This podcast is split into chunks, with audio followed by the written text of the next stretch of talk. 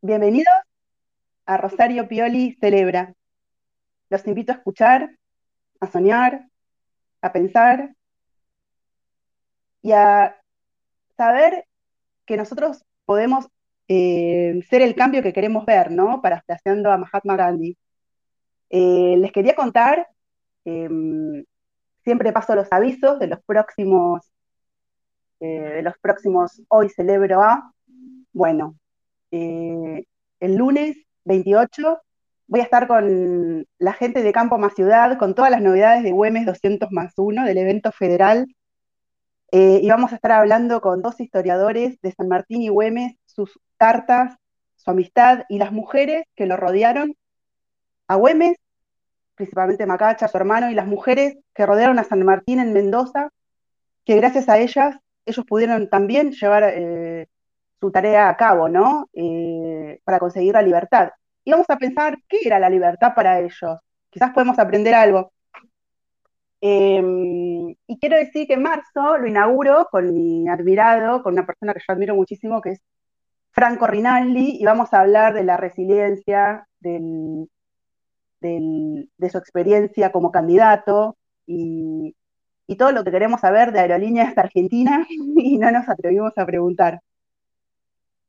Bueno, yo este espacio, el Rosario Pioli Celebra, eh, lo pensé como un lugar donde poder celebrar eh, valores como la libertad, la creatividad, la valentía, la autenticidad, que son los que construyen camino, porque dan sentido, ¿no? Dan coordenada de, viaje. De esa manera, elijo y abro los espacios a distintas personas que encarnan esos valores en su forma de ser, en su labor, en su acción. Y bueno, eh, hoy celebro a, al doctor Ariel Korenberg.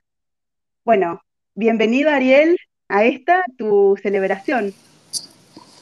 A la flauta. Bueno, muchas gracias por, la invitación y adelante, vamos a compartir algunas reflexiones este, que me hicieron pensar después de algunas experiencias personales y de vivir en este país, por qué estamos como estamos y cómo, cuál es la punta a partir del cual, dado que está todo en desequilibrio en Argentina y sin resolver, absolutamente todo, esto no es muy optimista, pero eh, ver por dónde empezar y por dónde enfatizar el encuentro de Argentina con su desarrollo económico y social que hace tantas décadas que no encuentra. Acá estamos. Este es el punto, ¿no, Ariel? Eh, el tema es que ya sabemos todos que todo es un lío, que todo es un desastre, que es decadencia tras decadencia, pero bueno, tampoco, si no sabemos cómo salir de eso, eh, y no aprendemos cuáles son las coordenadas que necesitamos, tampoco podemos crearlo, ¿no? Ni votar a las personas que eh, en, distintos gobiernos, en distintos cargos, eh, para que lo hagan.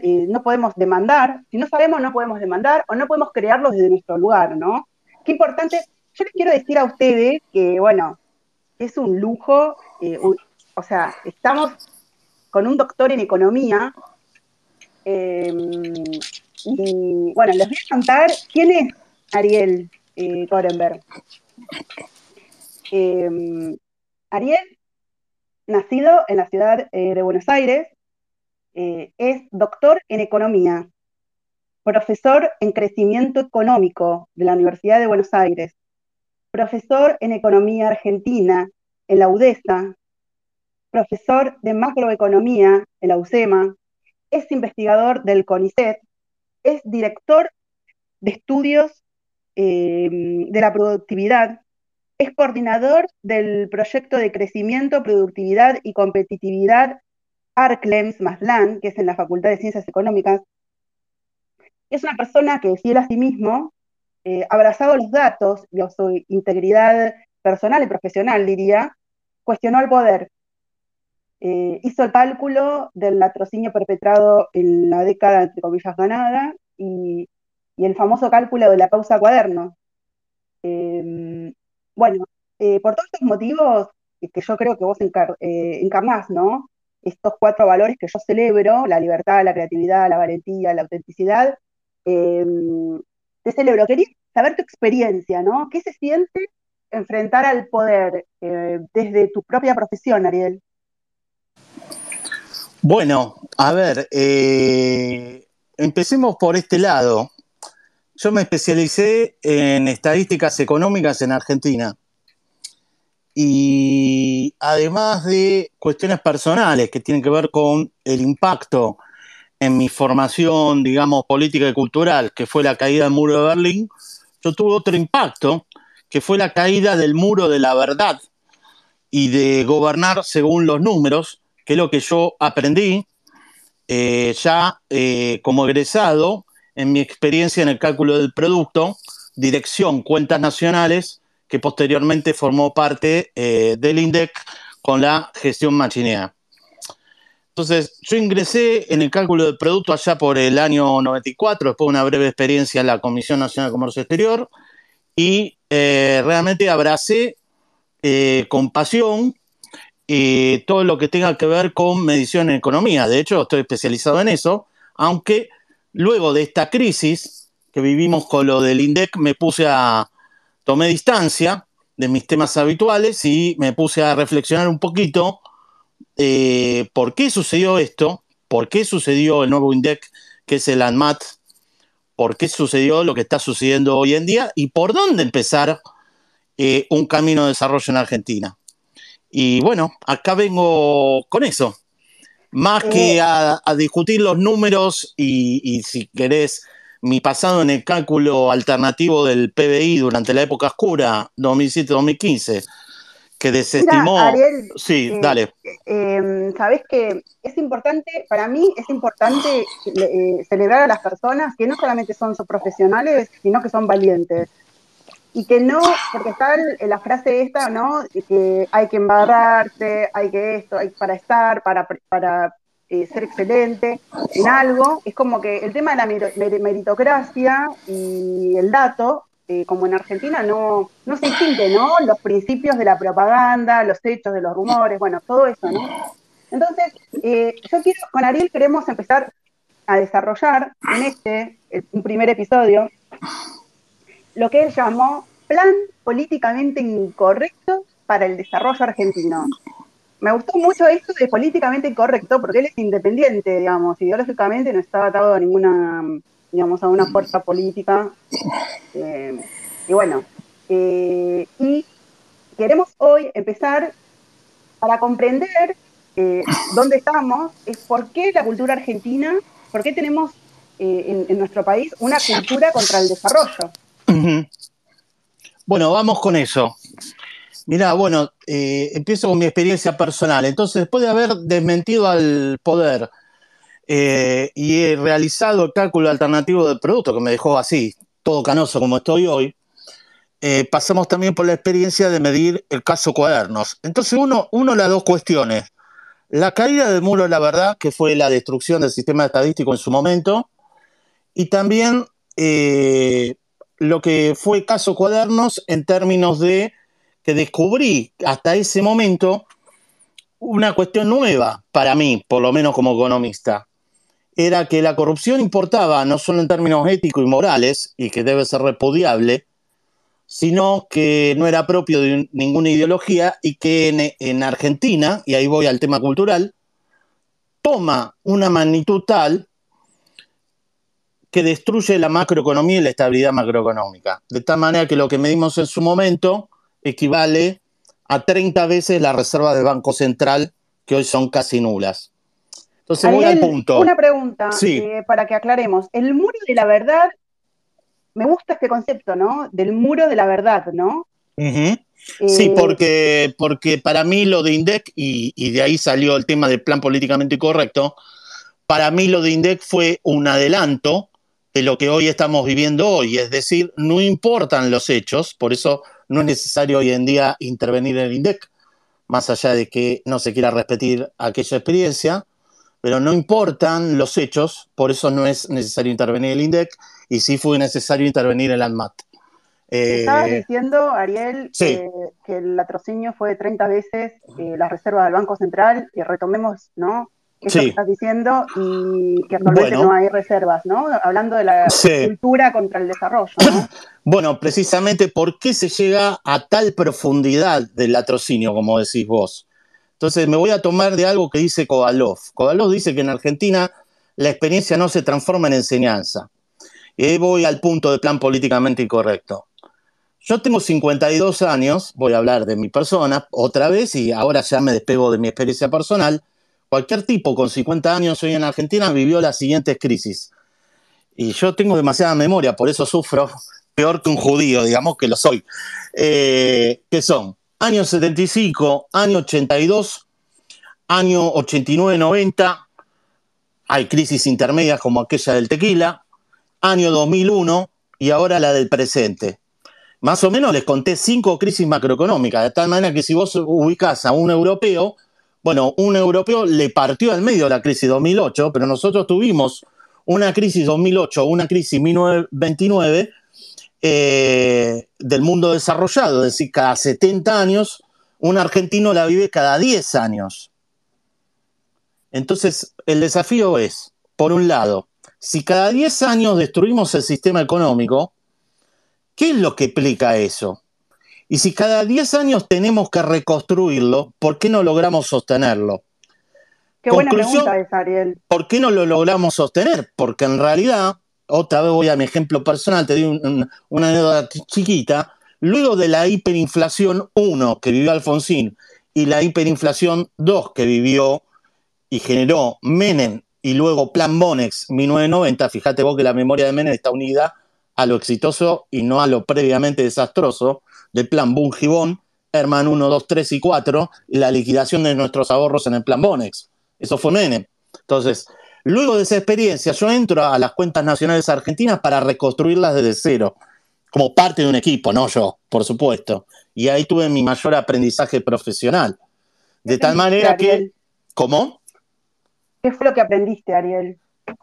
bueno, aprendí la importancia que tienen los agregados macroeconómicos y yo estuve a cargo del cambio, esto es muy técnico, del cambio de año base 1986 por 1993, que fue totalmente destruido en el INDEC. Es decir, lo que yo viví eh, eh, luego con la intervención kirchnerista del INDEC fue lo que yo viví en términos moderados, sin intervención económica, que fue la destrucción del Estado luego de las crisis hiperinflacionarias de 89-90 había que hacer el cálculo de PBI desde cero.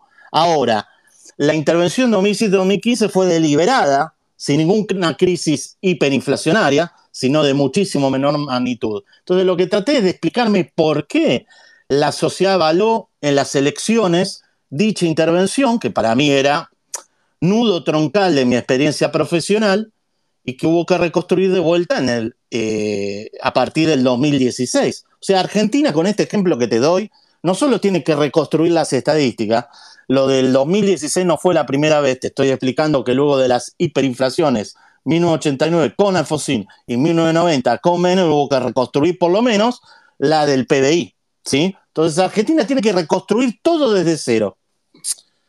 Lo que sucede en Argentina es lo siguiente. Tenemos todo abierto, tenemos. No tenemos los tres poderes constituidos a partir de la Revolución Francesa, nos gobierna, voy a hacer una figura, nos gobierna el rey Sol de Luis XIV previo a la Revolución Francesa y la única diferencia en términos de democracia es que hemos recuperado la posibilidad de votar, por suerte, no es menor, más algunas otras características de respeto formal a los derechos humanos en términos de 1983. Es decir, en 1983 recuperamos la posibilidad de votar pero no recuperamos ni generamos la independencia de los tres poderes.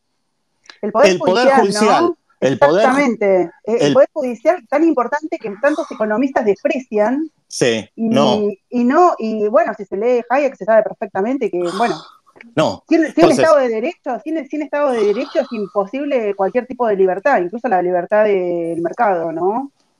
Sin Estado de Derecho es imposible el desarrollo. Entonces, entonces, a ver, voy al punto. El desarrollo a largo plazo, por supuesto que hay ejemplos de autoritarismos por ahí, pero por lo menos en Argentina. Entonces, el punto es la definición, y quiero dar poco diagnóstico, ayúdame eh, Rosario, quiero ir más al, punto de propuestas. Voy a hacer ahora el diagnóstico de por qué plan políticamente incorrecto. Aguantame siete minutos, ¿ok? Vamos a... Bien, te escucho, te escucho y, Dale. y después seguimos hablando, dialogando. Me encanta. Dale. Eh, aprendemos todos de vos, eh, Ariel. Bueno, bueno, bueno, bueno, no, aprendemos yo mutuamente. Bueno, mira, entonces yo te decía, es el triunfo de Luis XIV por sobre la constitución de la nación argentina, de tal manera yo tengo un, término un poco más extremo, lo he dicho en algún programa que otra, lo usamos de papel higiénico. ¿Por qué? Porque la ley de emergencia solidaria que le dio plenos poderes a Alberto Fernández a los dos meses de asumir fue votada por toda la oposición en el Congreso y viola el artículo 29 de la Constitución Nacional que nos dice que si, eh, quien votara la eh, suma del poder público heredada de la crisis de Rosas, ¿sí? la suma del poder público y delegara poderes legislativos al poder ejecutivo sería declarado traición a la patria. De tal manera que está claro que no gobernamos con la Constitución Nacional. Además, esta secuencia de crisis, shocks propios que nos generamos los argentinos y que hay que reconstruir absolutamente todas las instituciones cada 10 años, en promedio, por supuesto, nos deja, por supuesto que hemos dejado atrás los tiempos de los golpes militares, pero quiero recordar que con eso no alcanza, con dejar atrás los golpes militares y volver a tener la posibilidad de votar. Porque si los argentinos no damos el resto de las instituciones, entre ellas un poder judicial, porque que tenemos no es un poder judicial, voy a acentuar eh, los desequilibrios y los argumentos, los voy a extremar para motivarlos. De tal manera que no tenemos las instituciones normales de chequeo y balance de cualquier democracia, incluso latinoamericana, en la cual puede faltar algún elemento, pero no todos ellos como en Argentina. No tenemos Banco Central, en los términos que se debe necesitar un Banco Central, no tenemos Poder Judicial y por lo tanto no podemos realizar un informe sobre la propiedad privada de nuestros ahorros. De tal manera que está tan concentrado el poder en la persona del presidente de turno o de la vicepresidenta de turno, que es la vuelta de tuerca que le hemos dado, que hay una alta probabilidad de cometer grandes errores de política pública, porque así como te digo que no hay Banco Central ni Poder Judicial, y el Poder Legislativo es una escribanía del Poder Ejecutivo, tampoco hay el resto de las instituciones. No hay una comisión de defensa de la competencia, es decir, un tribunal de defensa de la competencia que pueda defender a las pymes de la predación que, monopólica u oligopólica. No hay quien defienda a los jubilados frente al manoteo directo de nuestros ahorros obligatorios para jubilarnos que estaban en el Fondo Garantía Sustentable y hoy están licuados y tampoco hay quien la defienda en el presupuesto, aunque los legisladores lloren por los jubilados, de tal manera que en la negociación del poroteo para que te aprueben una mera ley de presupuesto, lo voy a decir en forma directa, los gobiernos feudales provinciales a través de los senadores y diputados se lo afanan olímpicamente para financiar sus campañas electorales, lo que corresponde del pago de las jubilaciones. ¿no? Claro. Eh, en tercer lugar, no hay bancos en términos de tomar depósitos de los ahorristas y prestárselos al sector productivo para invertir o reponer capital de trabajo, sea pymes o grandes empresas, sino que está completamente prestada al sector público. Eh, y mucho menos mercado capitales. Y mucho menos estamos llegando a la situación de tengamos moneda. De tal manera que cualquier shock externo eh, que a toda economía latinoamericana, voy a hacer solo un ejemplo económico, le hace devaluar la moneda en 50% y aumentar la inflación anual de 4% a 7%, como en el caso de Chile, que vivió en el estallido de octubre, ni siquiera un shock externo, sino un shock interno, similar a la revolución bolchevique, te dije que iba a extremar los argumentos, la institucionalidad monetaria y financiera instituida no solo por la dictadura militar, sino por todos los partidos políticos de izquierda y derecha, y sostenida por el actual presidente de la nueva izquierda, hicieron que el Banco Central accionara de tal manera que la inflación pegara un salto del 4 anual al 7 anual. Chile, Uruguay, Brasil y otros países de América Latina.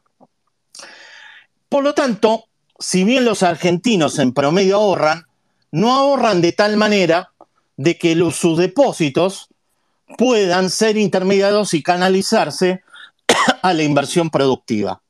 Porque los argentinos votan constantemente en contra del sistema anormal que viven. ¿De qué manera votan? y con esto trato de terminar el diagnóstico, votan de la siguiente manera, votan en contra de las elecciones, votan con los pies exiliándose a otros países para obtener los bienes públicos y las aspiraciones que aspiran, Tibut, finanzas públicas, estoy hablando, no estoy hablando por mí mismo, estoy citando gente, votan eh, refugiándose en la economía informal, votar con los pies, economía informal.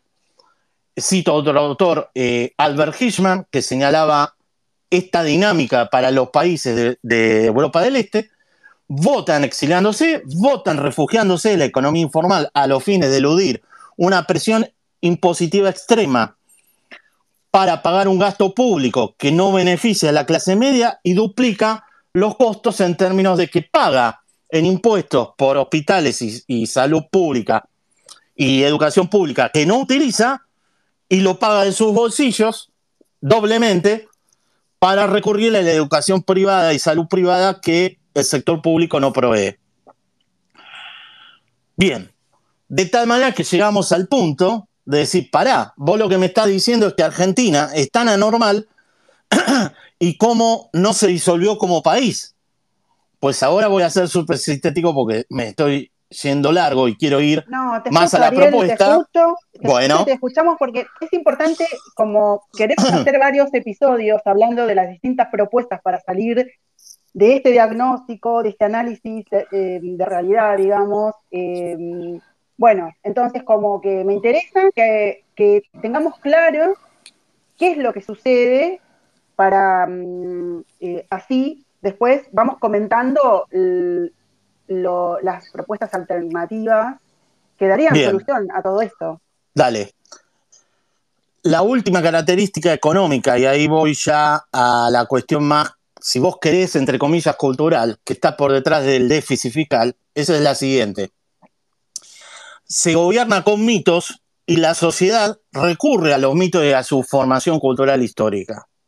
Veamos, vamos a algo concreto. El populismo, al cual no hago ascripto solamente al peronismo, sino también al no peronismo, termina avalando un modelo agroexportador. Al contrario de que, lo, que nos dice la narrativa discursiva de los gobiernos populistas, peronistas y no peronistas, termina en los hechos ratificando un modelo agroexportador, de tal manera de que el campo es el único sector competitivo que queda a la economía argentina para generar las divisas genuinas, los dólares frescos, genuinos, que Argentina necesita para importar los insumos y los bienes de capital por parte de la industria, dilema viejo y conocido, pero ahora que se agrega los servicios basados en conocimiento, que hasta hace dos años era el tercer o cuarto exportador de dólares en Argentina.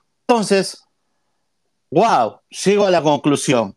Si hoy Argentina no cae en hiperinflación, es porque tenemos un campo que gracias a la cosecha que hace y por supuesto a los nuevos vientos de cola de tener una soja equivalente a la del año 2011, 600 dólares, 580, que permite zafar a la economía argentina de una crisis mayor. Esa es la situación de empate que se encuentra en la literatura económica, de historia económica argentina, y que en promedio más o menos se conoce, y que no se quiere reconocer en base a un sistema populista que lleva un proteccionismo radical, irrevocable, que pone eh, en consideración a un Estado casi inexistente que provee las rentas prebendarias de ese proteccionismo radical irrevocable. La defino y con eso para un segundo. A ver, eh, todos tenemos claro que el gasto público en cualquier país se financia legítimamente con impuestos. Cuando no te alcanzan los impuestos y cuando llegas al máximo de presión impositiva, idealmente es todo junto, recurrís a la deuda pública. Cuando defaulteás a la deuda pública o no querés pagar la deuda externa, recurrís a la deuda interna. Cuando ya recurrís a la deuda interna, es decir, le pedís prestado a los argentinos en forma voluntaria y no te quieren prestar, confisca los depósitos, eh, confisca los ahorros de los eh, jubilados, como sucede indirectamente hoy en día. por último, recurrir al impuesto inflacionario, emitir más, es cuando ya no tenés ni impuestos, ni deuda pública interna o externa a que recurrir porque te quedaste sin crédito. Muy bien. Déficit fiscal, esto lo habrán escuchado de N economistas. Reflexión, reflexión. El déficit fiscal traduce dilemas más estructurales y culturales y sociológicos de lo que expresa en términos económicos. Rosario, bancame dos minutos, con esto termino y, si querés preguntarme algo y voy a la propuesta. El gasto público en Argentina, por supuesto que, salvo excepciones, expresa lo que los lobbies corporativos predan, y voy a traducir ese término, legalmente predan o ilegalmente roban de nuestros impuestos. Veamos, gastos tributarios, exenciones impositivas para aquellos que tienen lobby y se lo pueden pedir a su gobernador. Me voy a ganar enemigo. Tierra del Fuego. Eh, excepciones impositivas, tasas especiales, recursos para empresas públicas, IPF, aguas argentinas, que se llama ahora, antes aguas sanitarias, y diversas este, gabelas, tasas, que obtienen también los sindicatos a los fines de tenerlos calmados y que no cuestionen el poder presidencial. Todo eso lo pagamos los argentinos que no tenemos lobby en forma directa, eh, directa o indirecta, a través de un gasto público que en gran parte tiene que ver con estas rentas prebendarias y que cada vez que viene un ajuste del gasto público como fue, voy a generalizar, quizás más generalizado, en distintos momentos de la historia argentina reciente, Menem o Macri, eh, en un gobierno no peronista o incluso en un gobierno peronista, se hace en forma horizontal tratando de reducirle, como lo viví yo dentro del Estado, el salario público a todo el mundo, ganándose enemigos a todo el mundo, a los fines de no ajustar a los amigos del poder. Sindicatos únicos, los empresarios prebendarios, que viven gracias a este proteccionismo radicalizado, irrevocable, en el cual el Estado no le pide a cambio porque no puede controlar ni siquiera los beneficios de esa protección, de tal manera que el único sector exportador que quedó es el campo. Y el resto lo pagamos a través de un gasto público que hoy es infinanciable, que no nos sirve a los argentinos ni de clase media e incluso a los vulnerables no tenemos Estado o en todo caso, el Estado que tenemos es la siguiente definición. Estado burocrático, eso se entiende. Caquistocrático, caquistocracia es el gobierno de los ineptos.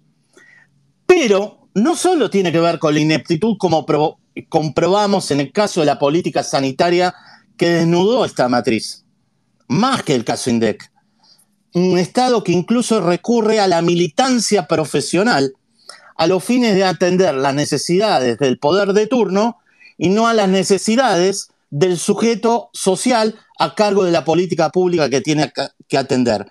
Caso, salud pública, vacuna o apagar incendios. Ariel.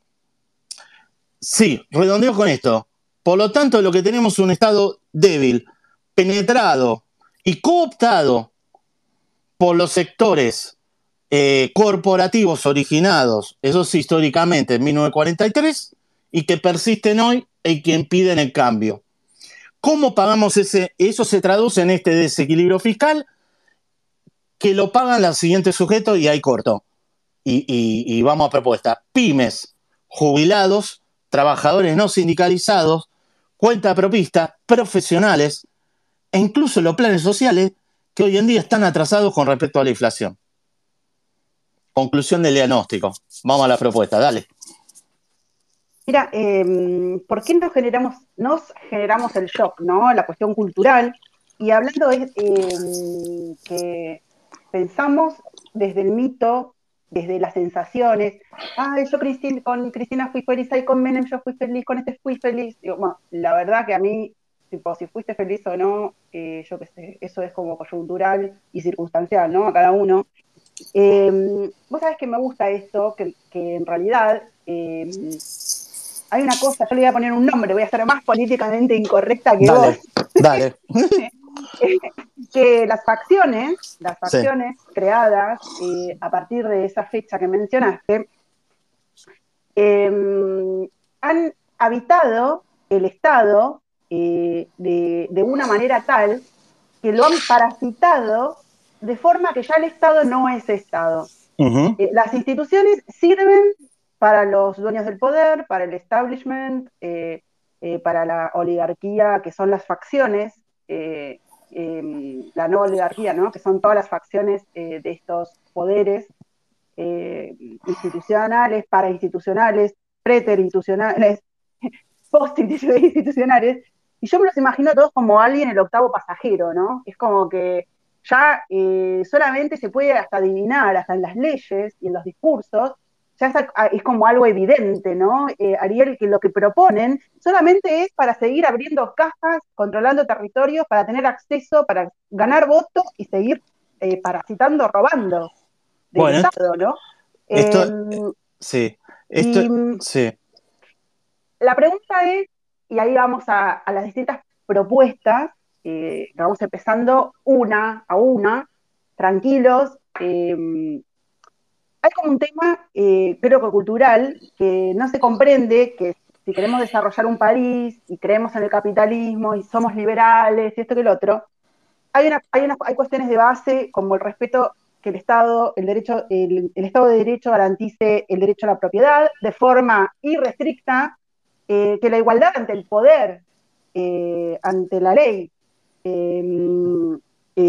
también debe existir, y que, aparte de la cuestión meritocrática, tal, eh, me gusta esto cuando hablas del Rey Sol, ¿no? Mm. Como mm, eh, que todo esto está derivado en el, en, el Congreso que ha renunciado a su función y le ha entregado eh, alegremente las facultades exclusivas de este, que de hecho todas las revoluciones que se liberaron de la monarquía o las, las que luego vinieron monarquías parlamentarias, fueron para que haya un órgano exterior eh, que legisle en primero los impuestos. Recuerdo la Revolución Gloriosa, ¿no? En, Inglaterra.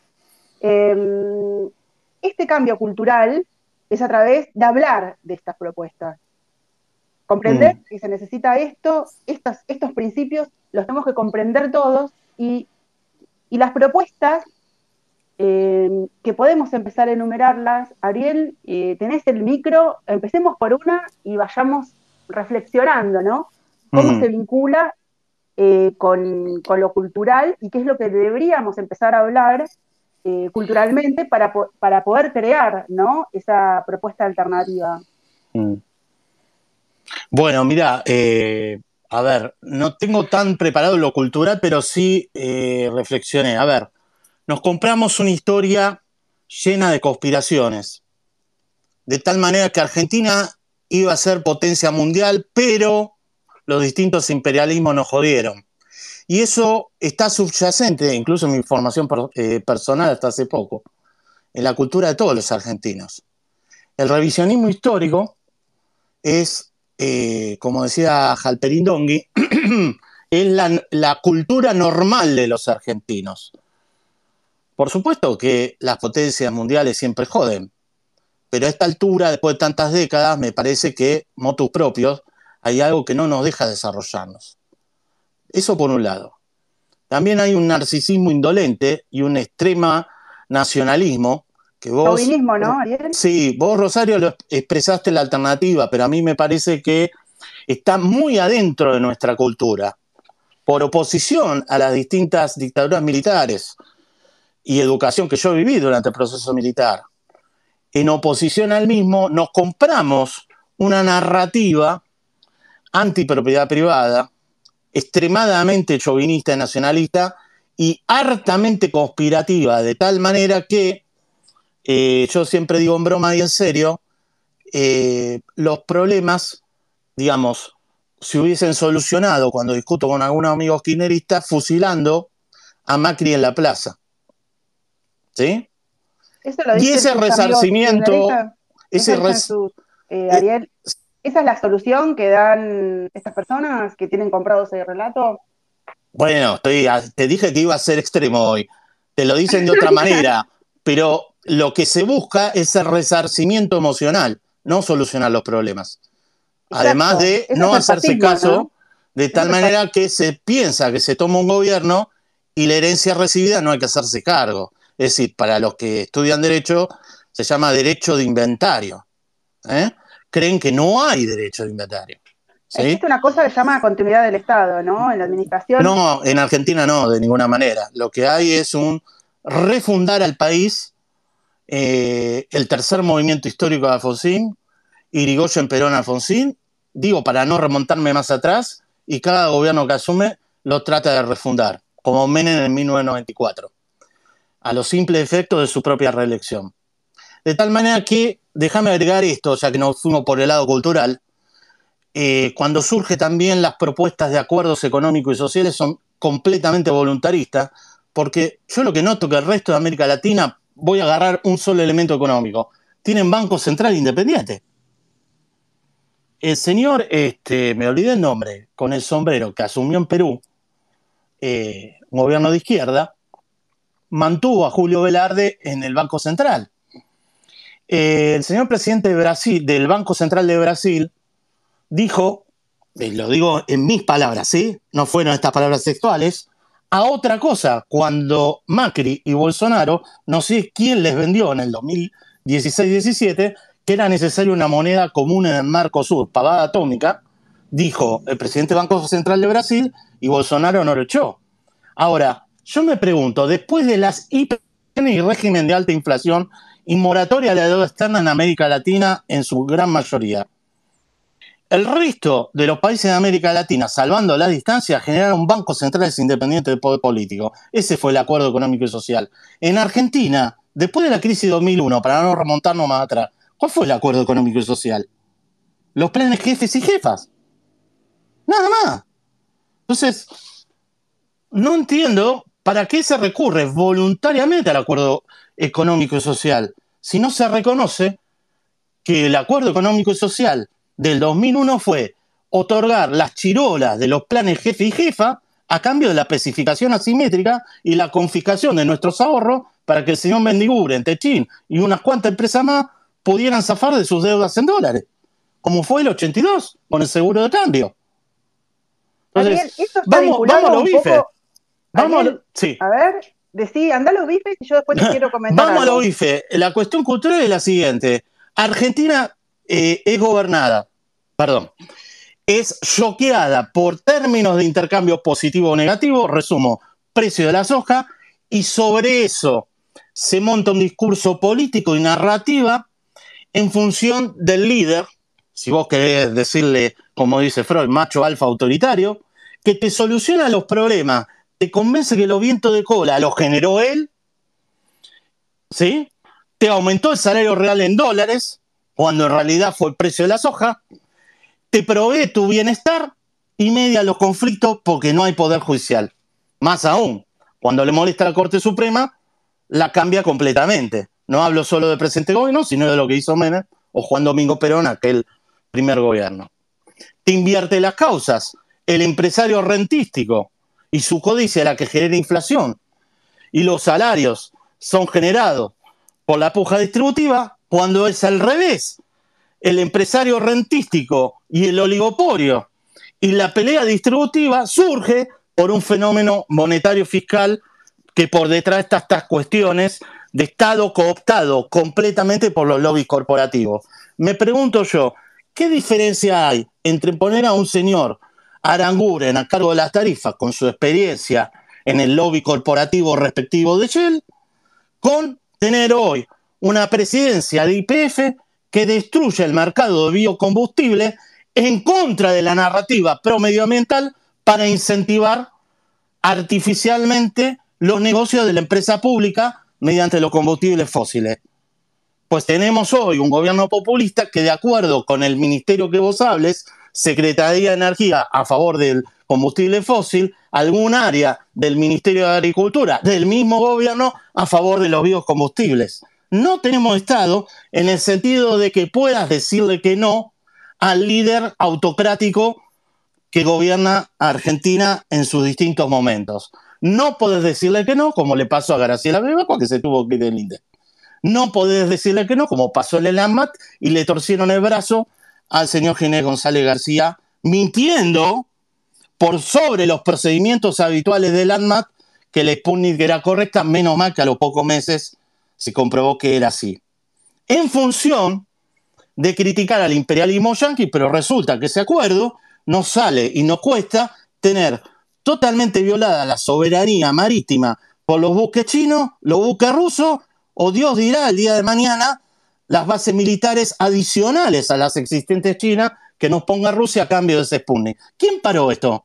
Nadie. El Congreso votó la cláusula Pfizer, absolutamente casi todos los diputados, por no decir el 100% del bloque opositor, y antes que eso, la ley de emergencia solidaria que significó licuar literalmente no solo las jubilaciones contra la inflación, es decir, bajarles el poder adquisitivo en una fórmula aún peor que la de Macri, sino también el resto de los planes sociales que están atados a la misma fórmula. Y y por lo tanto, el resto del salario del sector público. Rosario, ¿vos viste alguna huelga del sector público de ATE? Bueno, no, esto no, porque todos los sindicatos funcionan. Por lo tanto, la cultura. Más de lo mismo. La cultura, no, pero es avalada por la gente en el voto. La cultura autoritaria argentina penetra absolutamente en todos los discursos de tal manera que ahora te voy a hacer el siguiente ejemplo. Y vamos, vamos a la solución porque me extendí, yo sabía que iba a ser largo. Al siguiente ejemplo. Resarcimiento, déjame decir esto. Cierro. Cerrás esto, Dale. Te, quiero hacer un comentario y empecemos a soñar. Dale. Resarcimiento emocional cuando gobierna el peronismo, todos contra Macri, que es el enemigo ideal del empresario capitalista chupasangre. Y lo que yo temo hacia adelante, y pasó hacia el pasado, por parte del no peronismo, generalizo quizá mal, los temas de seguridad en resarcimiento emocional, lucha contra el narcotráfico, chapó, avalo, sin hacernos cargo de cambiar esta estructura económica de un Estado que no es independiente de los lobbies corporativos y dejándose penetrar y, cooptar por los mismos empresarios prebendarios y sindicatos únicos de siempre. Desde el día 1, libertad sindical, de afiliación sindical. Desde el día 1, basta del proteccionismo irrevocable que te protejo y no te pido nada a cambio. Eh, y basta de comernos los versos desde el Estado o desde las campañas políticas de que te doy el resarcimiento emocional de lo que vos querés escuchar como anti-kirchnerista, pero en la macroeconomía todo sigue absolutamente igual, porque la política monetaria y fiscal de Alberto Fernández en los hechos es muy similar a lo de Macri no hay gran diferencia entre la LEVAC de Federico Sturzenegger o las LELIC de eh, Miguel Pese. No hay gran diferencia entre el ajuste de tarifa del señor, en todo caso podemos discutir la profundidad, del señor Aranguren o lo que ahora se intenta implementar al calor de un préstamo que le pedimos por favor de rodillas al Fondo Monetario, mientras lo criticamos reuniéndonos con Putin y arrepintiéndonos al volver, y que lo pagamos muy caramente porque cada punto de más de riesgo país son bajos salarios. Vamos a las soluciones. Para mí, ¿por dónde pasa todo esto? Son dos minutos. Ariel, eh, qué interesante esto, eh, haciendo una síntesis, ¿no? Porque yo siempre hablo ¿no? del fascismo, del autoritarismo, esta cosa fascistoide que tenemos como ciudadanía. Eh, es muy interesante esto de que en Argentina estas crisis cíclicas repetitivas eh, van causando distintos daños y mm, eh, en las personas, en los capitales, en la psicología de la gente, etcétera, em, que esto me cantó la expresión esta de resarcimiento emocional, ¿no? Hay como una cuestión de una necesidad de una reivindicación de determinados valores y con esa excusa eh, se, se, crea toda una cultura de resentimiento. Entonces vivimos como en un, como un estado constante de, una mentalidad de posguerra donde se hace imposible la discusión de políticas de Estado, donde no, eh, eh, no, hay, no hay espacio para la creatividad y tampoco da el espacio mental eh, para poder hablar de esto que queremos hablar, Ariel, de las soluciones. Te escucho, Ariel. No hay espacio mental porque los shocks son de magnitud tal y tan frecuentes que es imposible llegar a una causa, ¿sí? O a determinar una causa, aunque sea informalmente y culturalmente, no digo técnicamente, porque técnicamente tampoco lo hacemos. ¿O acaso tenemos un diagnóstico técnico y socialmente correcto de lo que fue la crisis hiperinflacionaria 89-90 o de la crisis 2001? No, todos creen que la crisis 2001 fue de los bancos y no fue de los bancos. Todos creen que la crisis del 81-90 fue la mala administración de Fossil, es mucho más profunda que esa. Es esto que estamos comentando. Entonces, lo que tenemos, lo que sí metemos hacia adelante, y ahí ya, ya hablo hacia adelante, es que el gobierno del 2023 no nos comamos, no nos comamos el discurso que se viene, que por el hecho de luchar, por supuesto, contra el narcotráfico, los temas de seguridad, no hagamos como la ley de divorcio de Alfonsín, la consulta popular de, que bienvenido vino, del Beagle, yo voté que sí, eh, la ley de aborto, bienvenida eh, vino, Macri le impuso para ocultar sus propios errores y Alberto lo puso y lo logró aprobar. No, que no nos tape que el argentino promedio lo que quiere es vivir bien económicamente, punto, vota con el bolsillo. Para lograr el cambio cultural, primero hay que arreglar la economía y ahí tiene que pagar todos los costos que haya que pagar como intentó, lo voy a rescatar a Alfonsín, que en el día número dos, y para mí ahí se terminó el gobierno, y me temo que ningún gobierno no peronista lo va a hacer, mandó la ley mucho al Congreso y ahí se terminó el gobierno de Alfonsín cuando trató de habilitar elecciones libres y claras en los sindicatos. Eso, tiene que cambiar. pero no, lo hacen en el día uno, Rosario, discúlpame. Yo lo vi en forma directa, eh, lo hago cargo a Adrián Pérez, se lo comenté en un programa, le digo, Adrián, acá, y ahí voy a la solución. Creo yo, la, no es la, porque está todo abierto. ¿Por dónde empezar? Este, al argentino le conviene el free riding, como símbolo economista. No le conviene actuar dentro de la ley, porque dentro de la ley quebrás. Quebrás como asalariado, como pyme, incluso como gran empresa. Vos fijate, eh, Marco Garperín pagó la campaña de Cambiemos y no tuvo la inteligencia de poner guita en la campaña de Alberto Fernández. De tal manera que fue corriendo a la oficina de la Calle México durante las pasos, perdón esta anécdota, porque me llamó poderosamente la atención las colas de grandes empresarios que había en la calle México y que claro, no llegó adecuadamente al lobby el señor Galperín porque no metió guita en la campaña del otro partido como corresponde a un empresario prebendario. No aprendió. Adrián Pérez. Adrián, Pérez, quiero nombrarlo.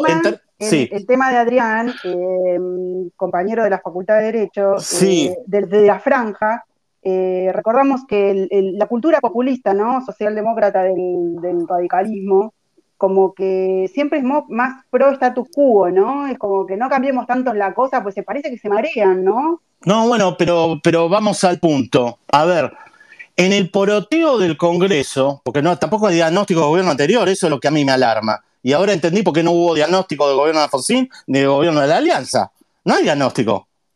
Nadie estudia qué pasó dentro de Cambiemos. Estoy siendo extremo quizá. No hay paper, no hay nada. No hay diagnóstico de la experiencia pasada. Mala y buena. Por negociar la ley de ¿eh? presupuesto 2016 este, y que los gobernadores, a través de sus senadores y diputados, como estaban en minoría, la aprobaran escucha Rosario, una mira ley de presupuesto, me reconoció Adrián, dieron de baja la ley de ficha limpia y de eh, intento de derogación de la lista sábana, que ese es mi punto que quiero hacer. O sea, basta, ahora sí voy a defender mi profesión para que se rían todo un poco. Basta de pedirle al, primero que lo hemos perdido, ¿no? Al ministro de Economía, hablo de la baña hacia atrás. Digo, a partir de la baña perdimos ministro de Economía, hoy no tenemos ministro de Economía tenemos un secretario de negociación de deuda. Pero digo, basta de pedirle al ministro de Economía, como bien relatan los libros de historia económica, que te solucione los problemas sin cambiar el lobby corporativo y el bloqueo corporativo. Si no cambias eso, no vas a ir al desarrollo, para mí. ¿Ok? Entonces, me parece que esta vez la política tiene que aportar, pero la política no va a aportar, la casta política, como dice Javier Milei, no va a aportar si vos no cambiás el sistema electoral. Estamos como antes de la ley Cespeña. Es más, para mí estamos peor que en 1983. El sistema electoral, y ahí voy al resumen de la propuesta, por dónde empezar, está sujeto a robo de boleta, voto cadena, quema de urna, control de escuelas por parte de los fiscales que no, no dejan entrar a los fiscales opositores. Y durante Cambiemos no dejaban entrar a los fiscales oficialistas y dibujo de actas. Y además un correo central que hasta hace poco, ahora cambió, pero es otra militante. Estaba a cargo de una militante de la Cámpora que se destacó por hacer fraude electoral contra Massa cuando era opositor. Esa señora, eh, no recuerdo exacto el nombre, Irene Nemirovsky, creo no, Nemirovsky no es, eh, estuvo a cargo ahora de las últimas elecciones. Yo no creo en los resultados de las elecciones en estos términos. Mientras al lado mío roben boleta, dibujen el acta o llenen de micros a los militantes y hagan voto cadena, yo no creo en los porcentajes de los resultados de elecciones, sino que se negocia tras bambalinas. Si tenemos dudas el, sobre resumen, el eh. resumen sería eh, eh, em, el tema de la libertad de la elección sindical, el tema de la ficha limpia, el tema de basta de lista sábana, el tema de boleta única papel. No, no, no alcanza con eso. ni siquiera la libertad de afiliación sindical. Es, libertad de afiliación ni siquiera eso, ¿sabes por qué? Porque te lo van a destruir en el Congreso en un minuto. Lo que hay que cambiar es que hay que votar un diputado. Porque ahora lo que se ha votado un diputado, como en la época de Alfredo Palacios, como en la época de Alfredo Palacios. ¿Para qué? Para que la gente y ese diputado vean lo que está votando y le hagan cargo y sienta el aliento en la nuca de la traición que está haciendo. Porque yo lo que viví, te voy a dar los ejemplos actuales, por recuerdo todo de memoria hasta 1983, que la oposición votó la cláusula Pfizer y la ley de emergencia solidaria. Para que no suceda eso, vos tenés que votar un tipo, no una lista sábana que no sabes eh, en la lista a quién te están poniendo. ¿O acaso le hago pregunta ahora a los oyentes, si es que han votado a Cambiemos, saben que votaron a Dualde cuando votaron en el 2015 el señor Osvaldo Mercury, a cargo de la mafia de Loma de Zamora, en el quinto lugar de diputado Mercosur. No saben.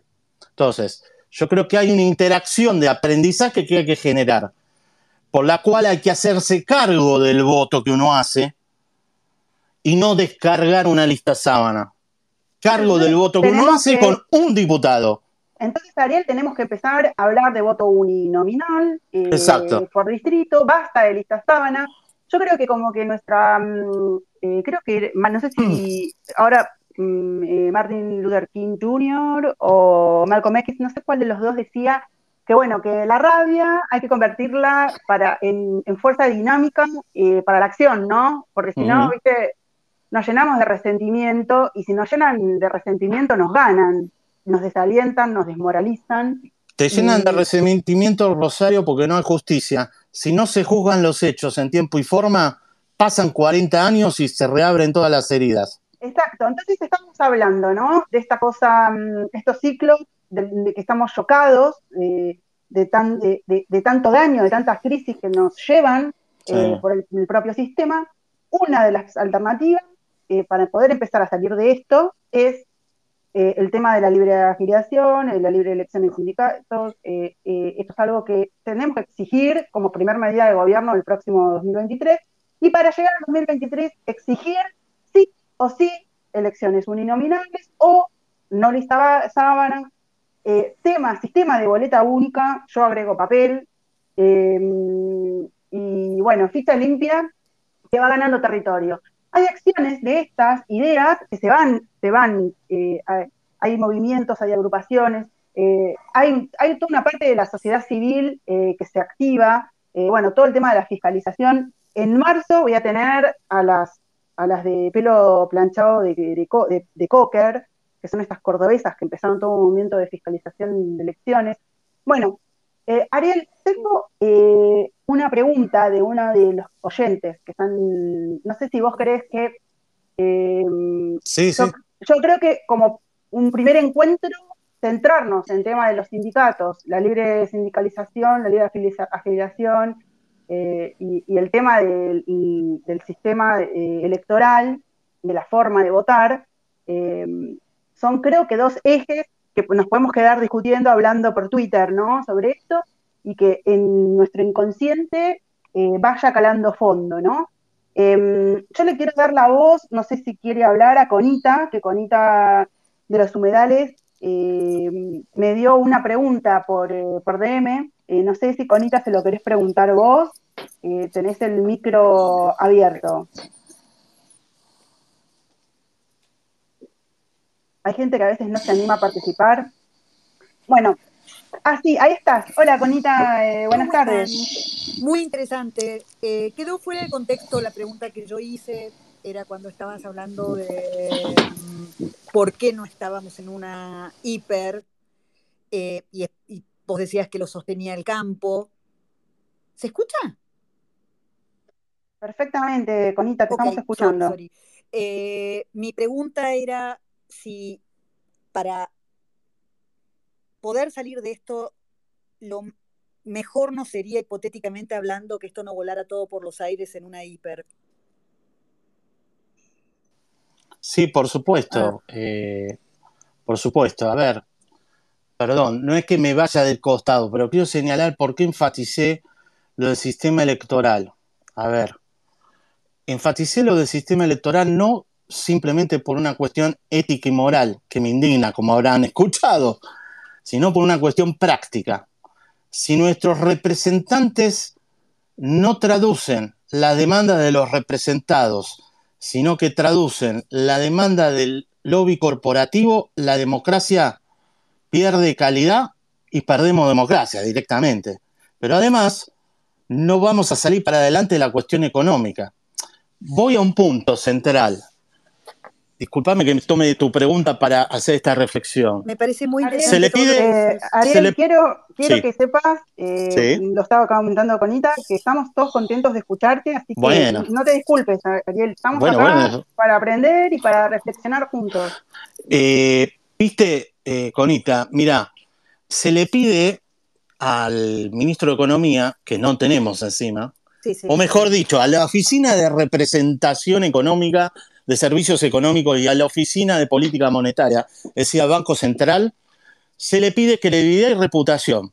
Ahora le estamos pidiendo credibilidad y reputación al presidente. Si vos tenés tan deteriorado el nivel de credibilidad del Poder Ejecutivo, vos pensás cómo podés compensar desde el punto de vista de la técnica económica esa falta de credibilidad, que esto sí es nuevo más profundo que aquel Macri todavía, cada vez más deteriorado, de tener un tipo que a, los fines prácticos no pudo echar a su subsecretario de Energía y un presidente que cambia de palabra y de propuesta todos los días. Entonces, eso se va del manual de economía. Ahí hay un problema de representación, que eso Rosario creo está al tanto, digamos, está obsesionada también. O sea, hay un problema de representación por el cual, pará, yo me doy vuelta te voté para esto y te salís con otra cosa, pero lo novedoso, porque eso podría ser la gran Menem, lo novedoso ahora es que vas diciéndole a cada interlocutor, como en el final de Alfonsín, lo que quiere escuchar y te trastabillás constantemente de tal manera que deteriorás la completa credibilidad que se pueda tener en Uruguay respecto de Argentina, de Chile, respecto del presidente de izquierda de Argentina, que ya expresó su duda, y de Diosdado Cabello, como líder de facto de Venezuela, que despreció a Alberto Fernández. O sea, a ese nivel llegamos. Cuando llegamos a ese nivel, no hay política monetaria que resista ese deterioro. Segundo punto, lo que quiero expresar para otro debate, porque es larguísimo esto. Se habla mucho de dolarizar, yo en un reportaje hablé de eso, de que si seguimos así no va a haber más remedio, pero dolarizar convertibilidad o similar formalmente, tiene un montón de inconvenientes técnicos, lo digo rápido. Dolarizás los pasivos, pero tenés sectores que no exportan, es un lío. Dolarizás y seguís con desequilibrio fiscal, lo comprobamos, por eso se cayó la convertibilidad, no tanto por los bancos, sino por todos los créditos impagos del propio sector público que no devolvió a los bancos, porque todo el sector público provincial estaba endeudado con los bancos. Entonces los bancos se quedaron sin plata para poder devolver los depósitos. No es que defienda a los bancos, es que el diagnóstico es mucho más profundo que el mero corralito. Entonces, a ver, me vi un poco. Lo que, lo que quiero mencionar es, cuando se menciona, bueno, adoptimos una moneda ajena, dólar, o el criptopopulismo que vos quieras, o la cuasi moneda, bueno, eso, eso fue en una emergencia, pero lo que estás haciendo es suplantar las instituciones normales que tiene que tener un país con un atajo. Eso fue la convertibilidad, que después hubo reformas estructurales, todo lo que vos quieras, pero reflotó la estructura corporativa ni bien hizo crisis por un shock externo allá por, comenzó con la crisis asiática del 97. No soportó la convertibilidad, el continuo lobby corporativo que apoyó en su momento a la campaña de Menem y el propio lobby político del propio Menem que destruyó el sistema institucional, ya había destruido la Corte Suprema y la propia Constitución a los fines de ganar la reelección y luego la re-reelección. Entonces acá el punto es, ni siquiera con la dolarización vamos a lograr el desarrollo que estamos buscando, sino con cuestiones institucionales más profundas. Hay que hacer un banco central desde cero, pero que ese banco central autónomo del poder político presidencial permanezca y sea sostenido a lo largo del tiempo. Entonces, me pregunto yo por qué los argentinos no nos indignamos en forma suficiente con el vacuna gate, la ANMAT, este, eh, la Cecilia Moró y su cláusula Pfizer que votó a toda la oposición y nos quedamos de brazos cruzados. No hay indignación popular de la clase media con respecto a todos los hechos que pasamos. No alcanzó con las elecciones. No es solo elecciones. Hay como un tema de una indefensión aprendida eh, a nivel colectivo, de tanto shock.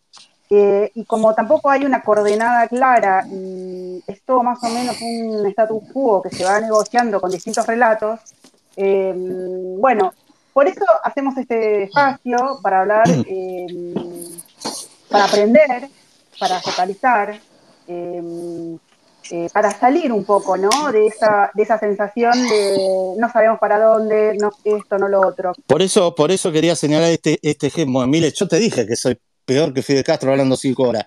quería, quería señalar esta anécdota que no es menor, siempre la señalo. Brasil, acá al lado mismo con una inflación anual de 3, 4% anual, además de tener un presidente del Banco Central que desmintió a Bolsonaro, en la época de Lula, en la época de Lula, eh, la clase media de Río de Janeiro, de San Pablo y de todo el país salió a la calle a exigir basta de corrupción en el Mundial. A partir de ahí exigió ficha limpia y eliminaron la lista sábana. En Brasil se vota un diputado, si mal no entiendo, en el año 2010. Entonces, yo lo que veo es que acá al lado nomás encuentran una salida. No es que no hay corrupción en Brasil, al contrario, no, no es que no hay presión sobre el Poder Judicial, al contrario, pero sí hay una clase media que reclama sobre la corrupción que no se vuelva estructural y cada 20 años, aunque sea, limpia el poder político de esa corrupción, como pasó con Color de Melo en su momento. En Brasil instituyeron la ficha limpia a partir del liderazgo que no estaba en cabeza de un líder, de la clase media, y Lula lo tuvo a través de su partido que aprobar en el Congreso. La clase política y los dirigentes políticos no lo van a hacer por sí mismos si la clase media no lo exige. Pero bueno. Ariel, eh, quería hacer eh, dos comentarios antes eh, de seguir con el, con el turno de preguntas. Le quería comentar a los oyentes que estoy grabando el podcast Em, que, bueno, que yo voy dando la palabra, que a, medida que se me van solicitando el, turno de palabra. Em, em, quería comentar que bueno, que yo para crear estos espacios y eh, que le dedico mucho tiempo eh, y, esfuerzo eh, y para poder seguir haciendo, les cuento que yo tengo mi perfil en, en Cafecito App si eh, el que quiera colaborar para estimularme y apoyarme, eh, se lo agradezco muchísimo, ¿no? Em, al final, al final, se los vuelvo a recordar, no quiero que se siga extendiendo muchísimo más. Eh, vamos a las preguntas concretas. Em, ya vamos una hora, una hora diez, eh, digamos. Em, a medida que se vayan bajando los hablantes, voy subiendo los hablantes. Veo, veo las solicitudes. Em, bueno, eh, Jennifer fue la primera que me pidió la palabra. Jennifer, estimada, ¿querías preguntarle algo a Ariel?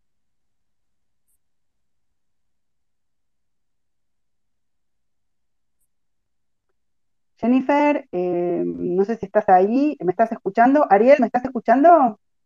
Sí, sí, perfecto, acá estamos. Bueno. Eh... Ro, este, discúlpame, no sé ni cuándo te pedí la palabra, perdón, he estado súper atenta escuchando, pero no, no quería preguntar nada, gracias. Ok, cielo. Eh, vamos con Juan Pablo. Juan Pablo, eh, yo, como vos sos un gran periodista, te pedí que, que hagas una pregunta si querías eh, preguntar algo en concreto, hacer algún comentario. Hola Rosario, ¿qué tal? Sí, eh, para Ariel, eh, básicamente la descripción que hace también escuchándolo atentamente, muy interesante, la descripción que hace es que parece la de un fenómeno tectónico, ¿no? En el profundo mar eh, eh, la ruptura de placas que produce una gran ola cada X cantidad de tiempo que llega a la costa, destruye todo y hay que empezar de nuevo. Eh, bueno, ¿cómo hacemos para evitar que estas, estas cinco crisis que hemos soportado los argentinos, más las dos mundiales, a ver, por lo menos se espacien de esos 20 años? No sueño eh, con que desaparezcan y nunca más ocurran, ¿no? ¿Tenés alguna pregunta eh, especial para Ariel? Hola. Juan Pablo, ¿tenés una pregunta especial para Ariel en concreto respecto a eso?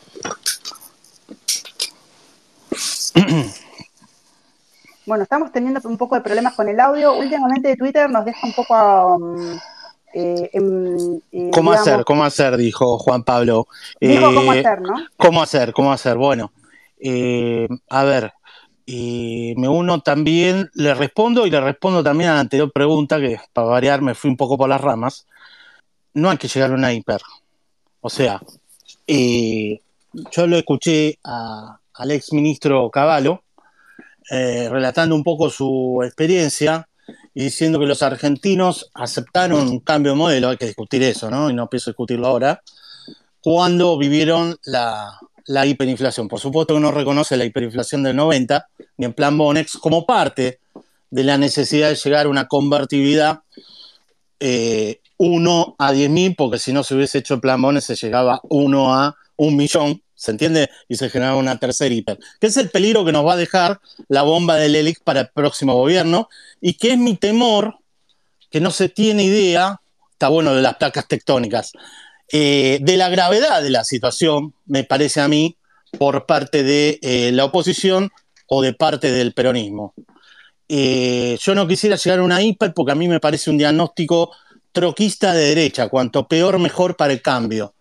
Yo creo que lo que hay que hacer eh, es empezar eh, a exigir y a no dejar pasar los hechos. Es súper indignante el voto de la oposición a la ley de emergencia solidaria.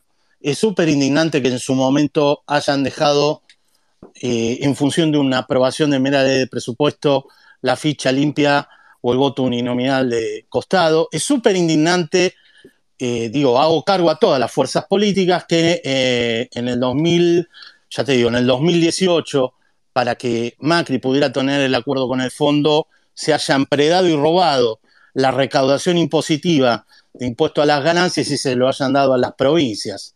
Es súper indignante cuando, aunque sea como rasgo positivo de la reforma impositiva de Macri, se había logrado un cronograma de descenso del impuesto a los ingresos brutos a los fines de volver más rentable a las pymes provinciales y, por qué no, en beneficio de los consumidores, se haya vuelto atrás de un plumazo en función de las recientes negociaciones. yo veo que hay que filtrar, intervenir en el momento apropiado y no dejarse avallazar, avallazar no me sale, eh, por los hechos que son Avasallar. avasallar, por los hechos continuos que suceden, pero no estoy de acuerdo con el diagnóstico de mejor una hiper para que los argentinos acepten un cambio. No quiero llegar a eso porque eso en el pasado eh, generó eh, muchos problemas, incluso terroríficos. Entonces, eh, Argentina estuvo al borde de la disolución en 1989, recordémoslo, los ataques a supermercados, ni siquiera te hablo de la alianza, y pudimos salir por suerte y no llegar al extremo. Pero para evitarlo, yo creo que la clase media se tiene que indignar antes, mucho antes, y no dejar pasar de que eh, eliminen directamente el poder adquisitivo de las jubilaciones, planes sociales y salarios estatales en función de escuchar un resarcimiento emocional que te haga una empresa nacional de alimentos para bajar la inflación.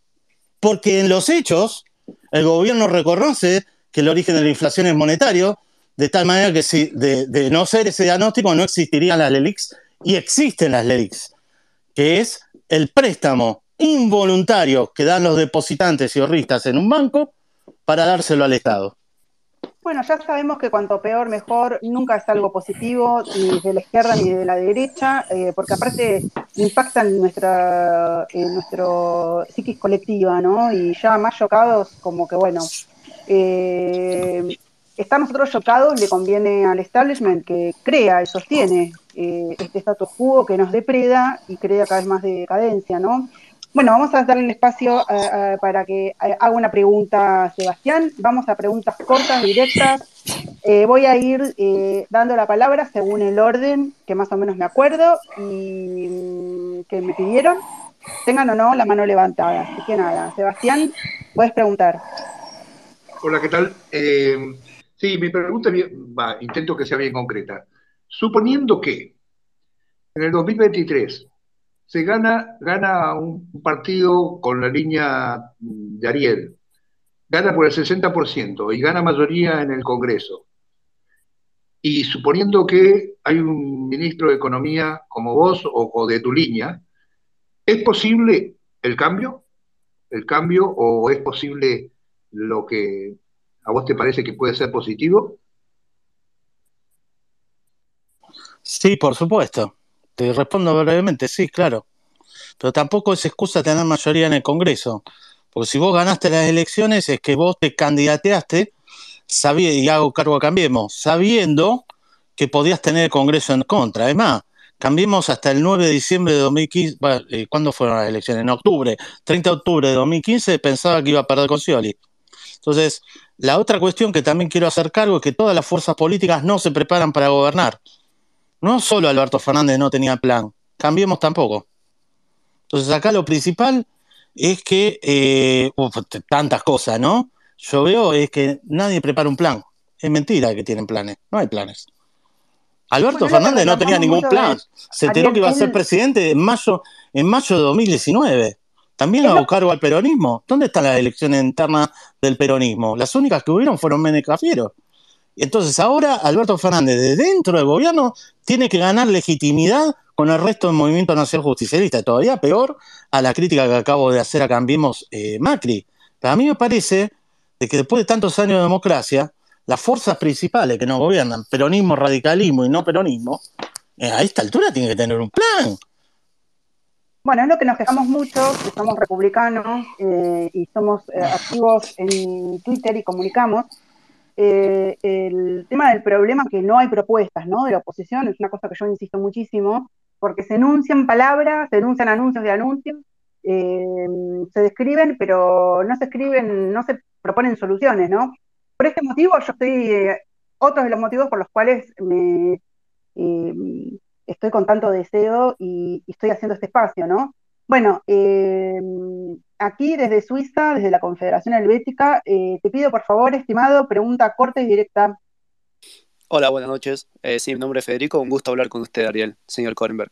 Gracias, Rocío, por traerlo. Um, acá es la dos y media. Bueno, la pregunta sí es co- corta y concisa. Eh, usted dijo que mm, eh, abogar por una hiperinflación, digamos, no sería lo más óptimo por los trastornos que eso conllevaría a la vida de cada persona eh, y, todo lo que puede conllevar al sistema económico en sí, pero teniendo en cuenta también que, en teoría no hubo una hiperinflación en tiempos actuales, pero el acumulado inflacionario desde que salimos de la convertibilidad es peor que la hiperinflación que hubo en el 89-90, porque ahora estamos teniendo ya un 20.000% de inflación acumulada en los últimos 20 años. Entonces, el querer hacerlo progresivo y de a poco, el, el, ordenamiento de las cuentas públicas al final, en, en, en, en, un periodo acumulado de tiempo, puede ser tan angustiante como, como haber vivido una hiperinflación en un momento puntual. Eh, la, pregunta es, la pregunta es, em, ¿cómo ve usted posible, eh, teniendo en cuenta que ya el, el, nivel de pasivos que tiene el Banco Central históricamente termina en una hiperinflación o algo similar, en cualquier país, en cualquier lugar del mundo, ¿cómo ve usted, usted posible que la Argentina o el sistema monetario argentino, cual alumno que dio mucho, que se, que, dio mucha, eh, una prueba mal muchas veces, que lo bocharon, ahora tiene que rendir el doble, se ponga en algo que para el resto de los países suena ilógico, que sería subir el nivel de encajes al 100% y imprimir todo el redescuento que sea necesario para eh, liquidar las LELIX en una especie de, demolición controlada, digamos, que se imprima el redescuento necesario, que se saquen todos los ceros que haya que sacarse eh, y ahí empezar con un sistema monetario nuevo, eh, con un encaje al 100%, en el cual ya el Banco Central, al tener un encaje al 100%, no tenga que ser prestamista de última instancia, porque los bancos no van a tener plata fiat ficticia en la nada, sino que tienen encajes al 100%, que el Estado se busque el financiamiento por donde tenga que buscarlo en, el mercado de bonos, como hace cualquier país del mundo, eh, y eso sería posible solamente con un cambio en la constitución del Banco Central, sin, sin, sin tanta historia. ¿Lo ve usted, ¿Lo ve usted posible? Gracias, Federico. Con la cultura este, que tenemos, no, no lo veo posible. Eh, mm, podemos discutir la política monetaria alternativa que vos quieras, pero el desequilibrio fiscal. Son los lobbies corporativos los que logran reducciones impositivas especiales que después las pagamos en términos de impuesto inflacionario deuda pública o más impuestos sobre la clase media. Si no cambiamos eso y hacemos un Estado que permita filtrar la demanda de esos lobbies, eh, podrás tener encaje 100% y la probabilidad de default no la solucionás para nada, porque se dice en desequilibrio fiscal. Bueno, eh, Negra Consentida me había mm, hablado eh, por privado que no se animaba a hablar y parece que la Negra Consentida se anima a preguntar. Eh, tenés la palabra, Negra. Hola, buenas noches, ¿no? A todos, buenas tardes. No, mi consulta más que nada es si no sería mejor volver al que las presidencias duran seis años y no hay reelección. Porque yo, como ciudadana común, todo el tiempo me parece que eso, como que, la reelección, solo cuatro años, yo siento que todos los políticos todo el tiempo están en campaña, nunca nadie presenta un plan. Tal vez si, si fuera como antes sería distinto. Quiero saber eso, si hay una diferencia, si ayudaría, ¿cómo sería? Sí, eh, es más, entre los miles de problemas que tenemos en Argentina nos agregamos el tema de la reelección. No te digo que sea el centro de la cuestión, pero es clave. Vos fíjate, la reforma constitucional del 94 fue realizada a extorsión sobre el radicalismo con sesión de Alfonsín. Algunos hablan mal, no quiero profundizar sobre esa anécdota de cómo lograron la, que Alfonsín ceda, pero Alfonsín eh, declaró explícitamente que de no negociar ese pacto de olivos, el peronismo arrasaba con todo. Más allá de lo que eso signifique, para mí, una gran parte de los problemas son la reelección, que a su vez contagió absolutamente a todos los feudos provinciales la década del 90, a casi todos, todos reformaron por contagio este, e imitación sus constituciones y habilitaron reelecciones y reelecciones infinitas en casi todas las provincias argentinas. De tal manera que a partir del 94 y de la reforma constitucional, bueno, todas las provincias pidieron plata en dólares al exterior y a los bancos y los quebraron. y eso fue los depósitos que se quedaron. Estoy siendo súper simplificado, ¿eh? hay más que eso. Pero eh, sí, en el fondo es eso. Ahora, hay una trampa, no te voy a dar yo porque no, no sé cómo, que si vos habilitas la reforma constitucional vas a hacer algo muchísimo peor que la habilitación de la reelección, el tercer senador y el jefe de gabinete que duplica todos los ministerios dentro de su organigrama, ¿sí? Que es uno de los grandes males. Vas a hacer algo muchísimo peor en términos de que gran parte de la sociedad argentina lo único que busca con el voto es resarcimiento emocional.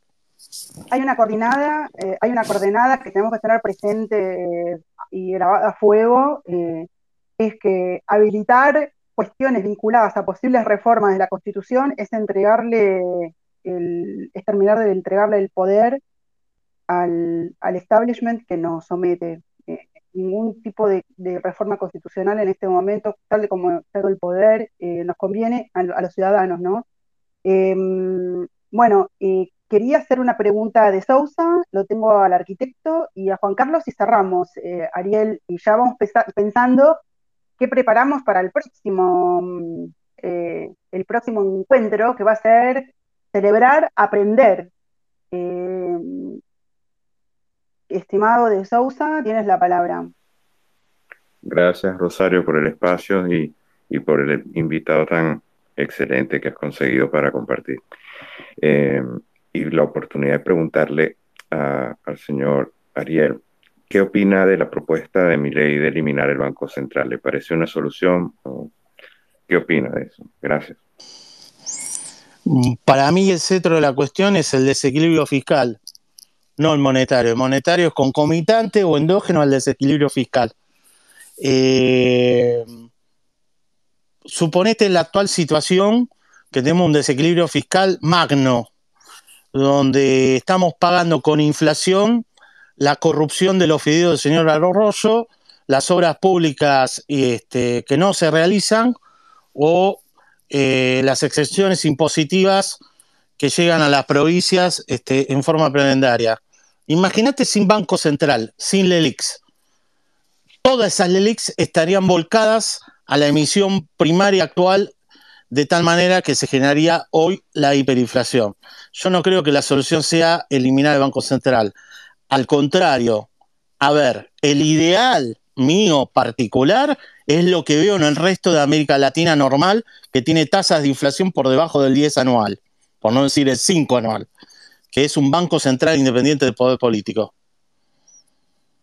Porque te permite accionar política monetaria para suavizar los shocks externos, que sin banco central y sin suavización de esos shocks externos, por ejemplo, una caída del precio de la soja de 600 dólares a 300, directamente te hace perder las elecciones como le pasó a Macri, porque tenía un banco central muy debilitado que generó un endeudamiento externo en función de reponer reservas en lugar de incentivar las exportaciones, que es la forma legítima. A mí me parece que los bancos centrales sirven, que proveen un bien público que es confianza pública en todo el sistema bancario y que tampoco en lo central, porque para que exista ese Banco Central no tiene que haber domina, lo que se dice en economía, dominancia fiscal de un sector público desequilibrado. Y ese es el centro de la cuestión, el sector público desequilibrado. Después podemos discutir la política monetaria, pero no podés eliminar del todo una política monetaria. Ariel, eh, vamos con la pregunta, y gracias. Eh, vamos con la pregunta, eh, arquitecto.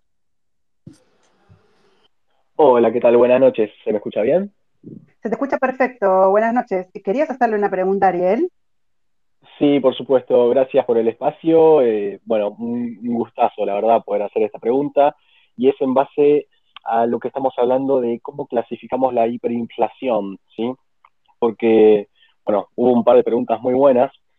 Eh, y yo un poco como aficionado, digamos, a la economía y habiéndome interiorizado en algunas cosas eh, o normas como la, internacional de, contabilidad, y, acá justo la tengo porque la estaba repasando recién, y dice lo siguiente, que la población en general prefiere conservar su riqueza en forma de activos no monetarios, que la población en general no toma en consideración las cantidades monetarias en términos de moneda local, sino que las ve en términos de otra moneda extranjera, por eso tenemos eh, un sistema monetario dólar-pesos, eh, que las ventas y compras a créditos tienen lugar a precios que compensan la pérdida de poder adquisitivo esperada. Eh, ¿Qué más? Dice, bueno, las tasas de interés, salarios y precios se ligan a la evolución de un índice de precios, que eso claramente lo tenemos. Eh, ni hablar, por ejemplo, del caso de los alquileres.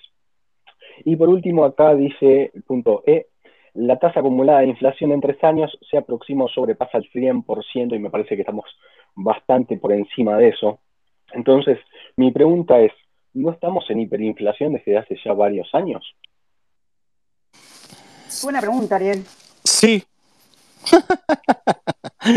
sí, de acuerdo a la normativa, yo la leí la normativa, la normativa contable internacional, creo que citaste, no me acuerdo del AIR, no me acuerdo cómo era la, Sí, el acrónimo, la, eh, la creo NIC que 29. 100%, sí, 100% en dos años, creo que vos dijiste en tres años, sí, hace rato lo estamos cumpliendo. Sí, En esas definiciones, sí, según esa norma. por eso, según esa norma y según la teoría, econo- según la teoría económica, sí, podemos citar a Philip Kagan, que fue uno de los estudiosos de las hiperinflaciones, junto con Sargent, etcétera, que puso un término poco discrecional de 50% mensual. Eh, y por último, quisiera citar a un autor heterodoxo que fue parte de mi formación y que este, yo te diría que es uno de los mayores mejores macroeconomistas de América Latina, Heyman, eh, que junto con Leon Ufu definen a una hiperinflación cuando el horizonte de decisión y de planeamiento se acorta a menos de una semana. Por último, quisiera recordar lo siguiente.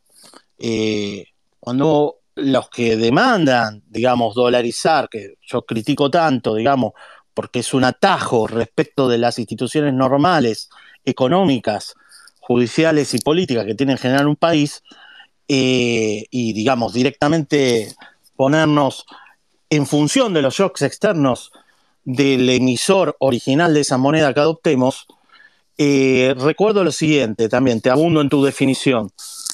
Hiperinflación, voy a tratar de ser sintético para que no sea tarde, es cuando además de ahorrar para atesorar y cubrirte de las fluctuaciones de tu poder adquisitivo en bienes durables, ladrillos, depósitos indexados y por último dólares, ya y además la unidad de cuenta de los ladrillos está en dólares, ya cuando el dinero transaccional es en dólares. O sea, vamos a estar en hiperinflación cuando tengamos que vender dólares o comprar y vender para ir al supermercado.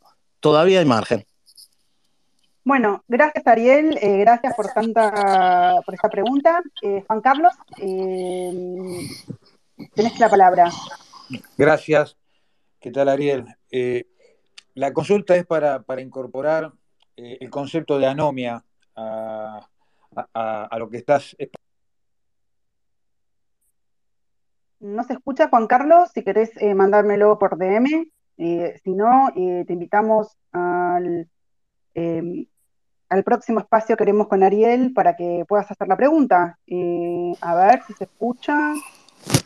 Igual lo estoy adivinando porque lo conozco, Juan Carlos, profesor mío. ¿Qué haces?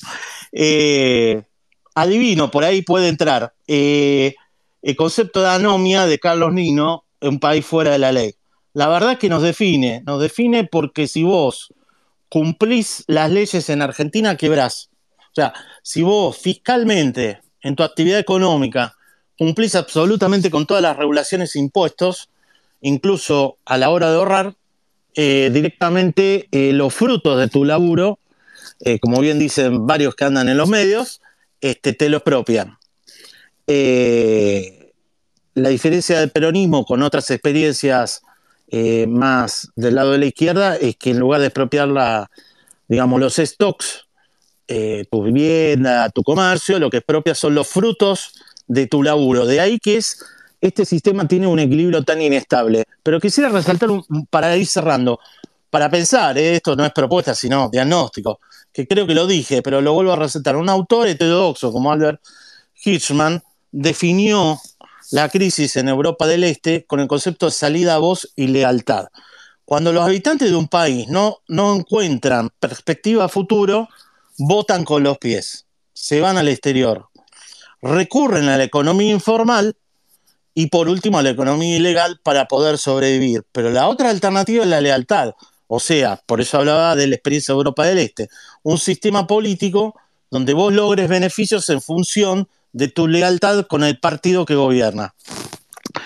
Argentina es una mezcla de todas esas cosas. Argentina es una mezcla de todas esas cosas. O sea, de lo que me convencí después de la experiencia del INDEC, y después vuelvo a resaltar, en otro momento hablaremos, Rosario, porque es muy largo, de la experiencia de la ANMAT, que aprobó una vacuna por fuera de sus procedimientos habituales para toda la población en función de un negocio particular de Bueno, la señora vicepresidenta, y no es juzgado, no es juzgado, lo vuelvo a resaltar, es una anomia total en Argentina. Bueno, ni la ley no es rentable. Sí. Ministerio de Salud que eh, una de las funcionarias le ofreció a, eh, eh, a Rusia eh, eh, a nuestros menores como conejillos de India para proba- probar la, la Sputnik como vacuna infantil, cuando ni siquiera el laboratorio eh, en, en Rusia tenían pensado eh, desarrollar la Sputnik para menores de edad. Pero ese Eso es un, eso es un, para mí, mira, eh, Ariel, eh, yo eh, no sé si querés decir una cosa para cerrar. Yo Sí. quiero invitar a los, a los oyentes al lunes, que el lunes van a estar los de Campo Más Ciudad eh, hablando de novedades maravillosas sobre el evento federal que queremos hacer de Güemes 200 más 1. eh, em, se suma toda la Confederación Gaucha de Argentina, eh, va a ser el desfile eh, más grande de jinetes y gauchos homenajeando a Güemes en la historia del país. Y, y nada, también los invito para el primer lunes de marzo, que lo voy a tener a Franco Rinaldi, que yo lo admiro muchísimo. Eh, no sé si querés decir algo, Ariel, aparte de invitar a que colaboren conmigo con mi cafecito, eh, con algún cafecito. Che, los cafecitos de Rosario son más baratos que el café, el café de especialidad que da vuelta por ahí, así que aporte, loco. este, qué bueno lo de los cafecitos. No, bueno, cerrar Gracias, con Ariel. esto, eh, yo, digamos, traté de hacer un, un diagnóstico y una propuesta políticamente incorrecta para solucionar la economía argentina.